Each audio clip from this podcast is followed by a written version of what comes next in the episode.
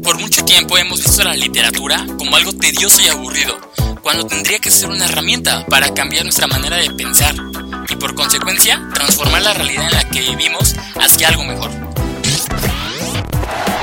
Sin formato APA busca plantear la idea de ver a la literatura como una forma de conectar con nuestro interior, de una manera fresca y disruptiva, capaz de romper con el bloqueo literario por el que muchos hemos pasado. No importa de dónde vengas o quién seas, siempre podrás encontrar un espacio para ti dentro del mundo lector. Esto es Sin Formato APA, con Marco Antonio Luna. Comenzamos. ¿Qué onda amigos? ¿Cómo están? Bienvenidos a un nuevo episodio Sin Formato APA. Mi nombre es Marco Luna y estoy muy feliz de estar el día de hoy con ustedes. Ya de vacaciones, sin sin la preocupación de la escuela y con toda la actitud para pasar este verano con mi familia y mis perros en la casa. Pero X, lo importante es que estamos bien. Eh, ¿Ustedes cómo están? ¿Qué tal el semestre? ¿Cómo van a pasar estos días de vacaciones? ¿Van a tomar un curso? Yo estaba pensando en tomar un curso. Tomar un curso de algo, no sé. Eh, pero igual ustedes díganme qué van a hacer en esas vacaciones. Digo, lo malo es que no podemos salir a ningún lugar, pero creo que todos podemos hacer muchísimas cosas desde nuestra casa, en nuestra persona, ejercicio, ¿por qué no? Eh, y así, ¿vale? Así que habiendo dicho esto, vamos a comenzar con el episodio de día de hoy, que estoy seguro les va a encantar. ¿Les parece? APA News. Para iniciar, traigo una noticia que me da un buen de gusto darles a conocer, ya que se trata de que el pasado 9 de junio, Raúl Padilla, que es el presidente del comité organizador de la FIL Guadalajara 2020, eh, salió a afirmar que sí se va a hacer la FIL este año, ya es su edición número 34. Sin embargo, había un buen de temor por lo mismo del COVID, ¿no? De que es un, es un evento muy grande. El año pasado fueron 800 mil personas a, a, este evento y había un buen de temor que se cancelara por lo mismo, ¿no? De las conglomeraciones. Sin embargo, dijo que sí, que se va a llevar a cabo. Por lo mismo, todo lo que representa lleva muchísimos años haciéndose y que espera que para finales de año esa situación del COVID ya haya mejorado un poco de hecho, la FIL, imagínense el nivel de importante que, o sea, imagínense lo importante que es a nivel mundial. En habla hispana es la FIL o la Feria Internacional del Libro más importante a nivel mundial. Y, y en general, o sea, en todos los idiomas, es tan solo, está en segundo lugar, tan solo por debajo de una organizada en Alemania, que es igual, de, igual o más grande. Pero, pues en México y en todo lo que es Latinoamérica tiene muchísimo peso. Para quien no sabe, en esta FIL van personas de todo, mundo, de todo el mundo van escritores, editores, van un buen de personas que compartimos el hábito por la lectura. Yo nunca he tenido la oportunidad de visitar o de ir a la, a la FIL. Espero que este año ya esté el bueno. Verdad sí que quién sabe, depende de muchas cosas, del COVID, de la distancia, porque me encuentro a 8 o 10 horas de, de Guadalajara. Así que pues a ver qué pasa. De cualquier manera, si sí, pues ya estaré haciendo todo el recorrido y lo estaré subiendo a mi cuenta de Instagram para que lo estén revisando y estén haciendo este viaje conmigo. Pero de cualquier manera, pues qué padre, ¿no? O sea, a ver si me llena muchísimo de alegría que se vaya a hacer la FIL este año, porque cada año que veo los, los videos de lo que fue, se ve que es un evento así increíble. Entonces, si ustedes han tenido la oportunidad de ir, cuéntenos en los comentarios. Y si no han ido, ¿qué esperan? Vamos este año, ¿les parece? Y por otra parte, la Secretaría de Cultura dio a conocer la, no tanto las fechas, pero sí la manera en la que los espacios culturales van a comenzar a volver a abrir. Por ejemplo, las librerías, bibliotecas y ese tipo de cosas. Pues de hecho, creo que todos nos hemos dado cuenta de que todo lo que es Gandhi, Porrúa y todas estas grandes empresas, y también las chiquitas, pues todas han cerrado, ¿no? Por lo mismo. Entonces, lo que dijo la Secretaría de Cultura es que cuando regionalmente eh, el lugar esté en semáforo amarillo o verde, es que estos sitios van a poder abrir. De hecho, Gandhi ya va a abrir eh, algunas sucursales en Ciudad de México, San Luis Potosí. Aquí las traigo. Guadalajara, León, Torreón y Morelia. Porrúa también ya va a abrir algunas. Las va a abrir en Guanajuato, Michoacán, Nuevo León, San Luis Potosí y Jalisco. Y también la librería El Sótano en León y Zapopan. Entonces, digo, si ustedes viven en alguna de esas ciudades, eh, estén al pendiente para que puedan visitar lo antes posible. Sin embargo, o sea, eso está como muy padre, ¿no? O sea, todos vamos a ir a las librerías, a estas librerías, ¿no? Que son hermosas. Pero, desafortunadamente, también existe eh, un gran impacto económico en las librerías que son independientes en las librerías chiquitas de nuestras colonias o de nuestras ciudades. De hecho, la red de librerías independientes, o llama, también llamada o conocida como la RELI, publicó un estudio en donde marca que el 70% de esas librerías están en riesgo de desaparecer por lo mismo, ¿no? de la crisis económica. Entonces, si ustedes siempre van a su librería de confianza, a Gandhi Porrúa o cualquiera de esas enormes empresas de cadena, también tómense la oportunidad de ir a una que esté en su centro histórico, una que esté cerca de su casa, o cualquiera que, que a ustedes les interese conocer. Yo creo que todos vivimos relativamente cerca de una librería que a veces ni siquiera sabemos que está eh, cerca de nosotros. Así que creo que ahora con tanto cosa que hay en internet podemos buscar librerías en Google y les apuesto que nos van a aparecer algunas. Entonces, ahora sí que apoyemos al consumo local porque en verdad todo esto nos va a, pues a salir adelante, nos va a ayudar a salir adelante de una manera más uniforme, sin tener tanto impacto en tantos sectores, ¿no? Así que sí, aquí les dejo la información, ¿va? ¿Qué onda con...? Para iniciar con esta sección, sí me gustaría decir que estoy muy emocionado por lo que sigue, ya que en esta semana tuve la oportunidad de escuchar mi primer audiolibro en la vida, y fue con un libro que tenía años y años queriendo leer, o en este caso escuchar, y se trata del diario de Ana Frank.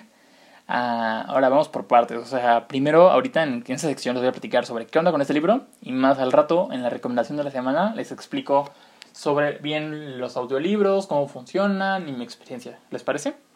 Entonces, en primera instancia, ¿qué onda con el diario de Ana Frank?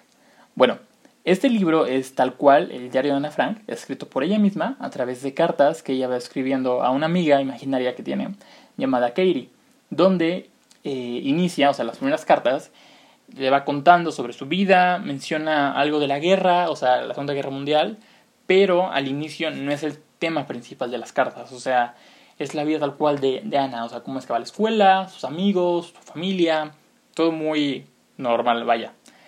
Eh, pero conforme avanza la historia, es que comienza a suceder la guerra más dura. Ves cómo es que ella, junto con su familia y otros judíos, se tiene que esconder con unos vecinos para que no los encuentren los nazis, eh, porque justamente estamos en, en la Holanda de entre 1940 y 1945, está sucediendo toda esta, toda esta Segunda Guerra Mundial, la persecución está todo, y pues en todo momento Ana te va platicando sobre su vida, cómo es que está pasando este periodo.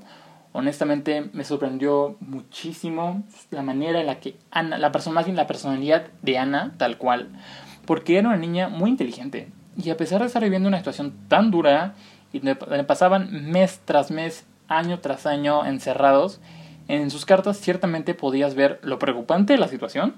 Sin embargo, también habla sobre cosas de niñas de 13, 14, 15 años y sobre cómo es que ella va creciendo, la manera en la que va viendo el mundo, su perspectiva de toda la guerra, eh, la manera en la que ella se informa, o en la que todos los judíos que están con ella se van informando de lo que está pasando afuera porque no pueden salir.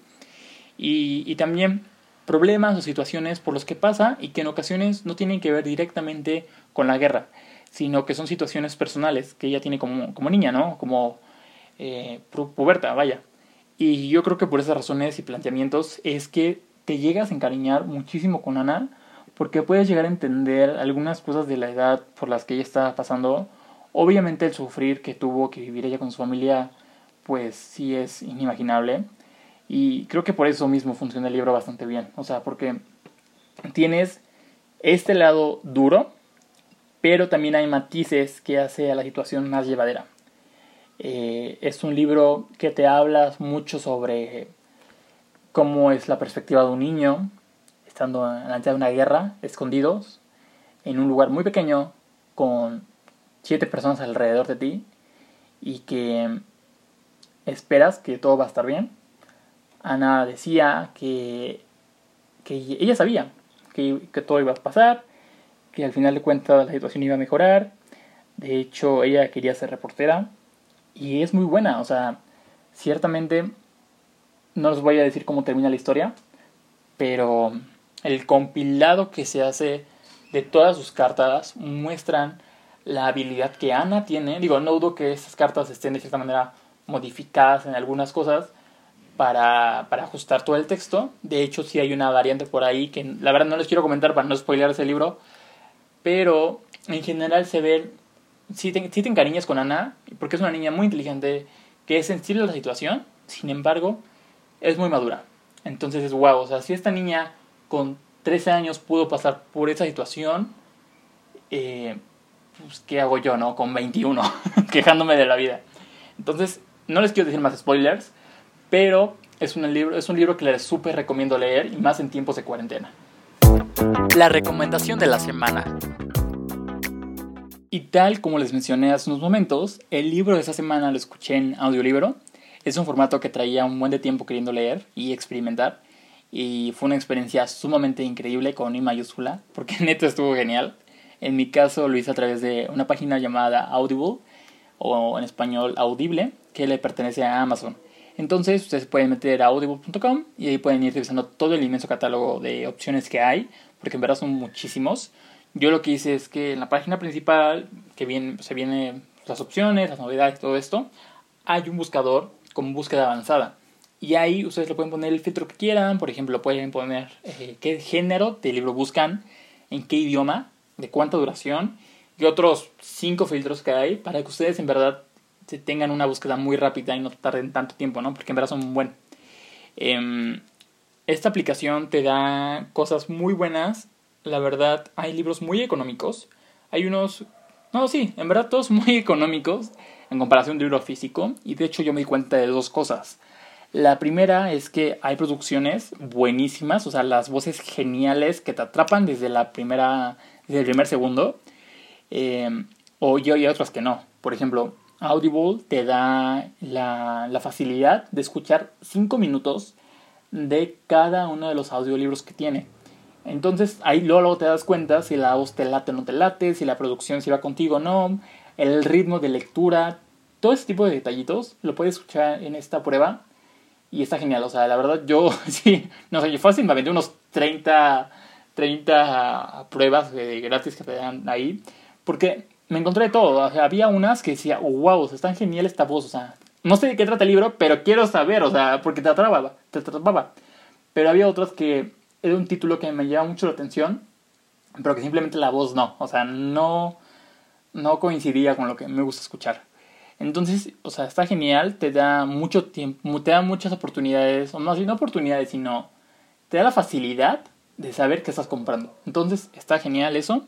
Y por otra parte, la segunda cosa de la que me di cuenta es que los audiolibros no te quitan para nada, o al menos el que yo leí, no me quitó para nada la experiencia de leer el diario de Ana Frank, porque eh, tienes que estar igualmente concentrado. O sea, no es que.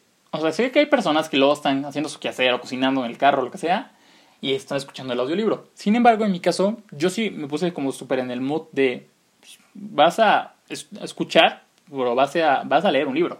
Vaya. Entonces yo me concentré lo necesario, como si estuviera leyendo un libro. Y igual, o sea, vas fabricando los, los escenarios, los mundos, los personajes. Y la verdad yo amé el hecho de no tener como que aquí el, el libro físico.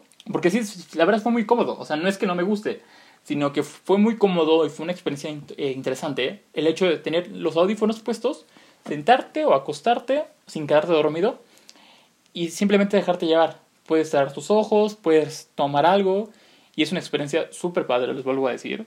Eh, de hecho, Amazon te da tu primer libro gratis y se registran eh, por primera vez en Audible.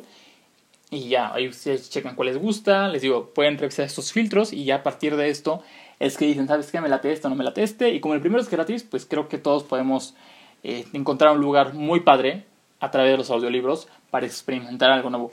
Más, si no son fanáticos de leer todavía, yo creo que los audiolibros son perfectos para retomar o para comenzar el hábito de la lectura. Pero bueno amigos, en fin, ya habiendo dicho todo, todo este capítulo, la verdad lo disfruté bastante, pero pues ya se terminó. En verdad, les agradezco como siempre cada semana acompañarnos en un episodio más. Eh, de igual manera, le agradezco a Alexis por su ayuda en la parte de producción. No olviden de seguirnos en nuestra cuenta de Instagram como arroba APA.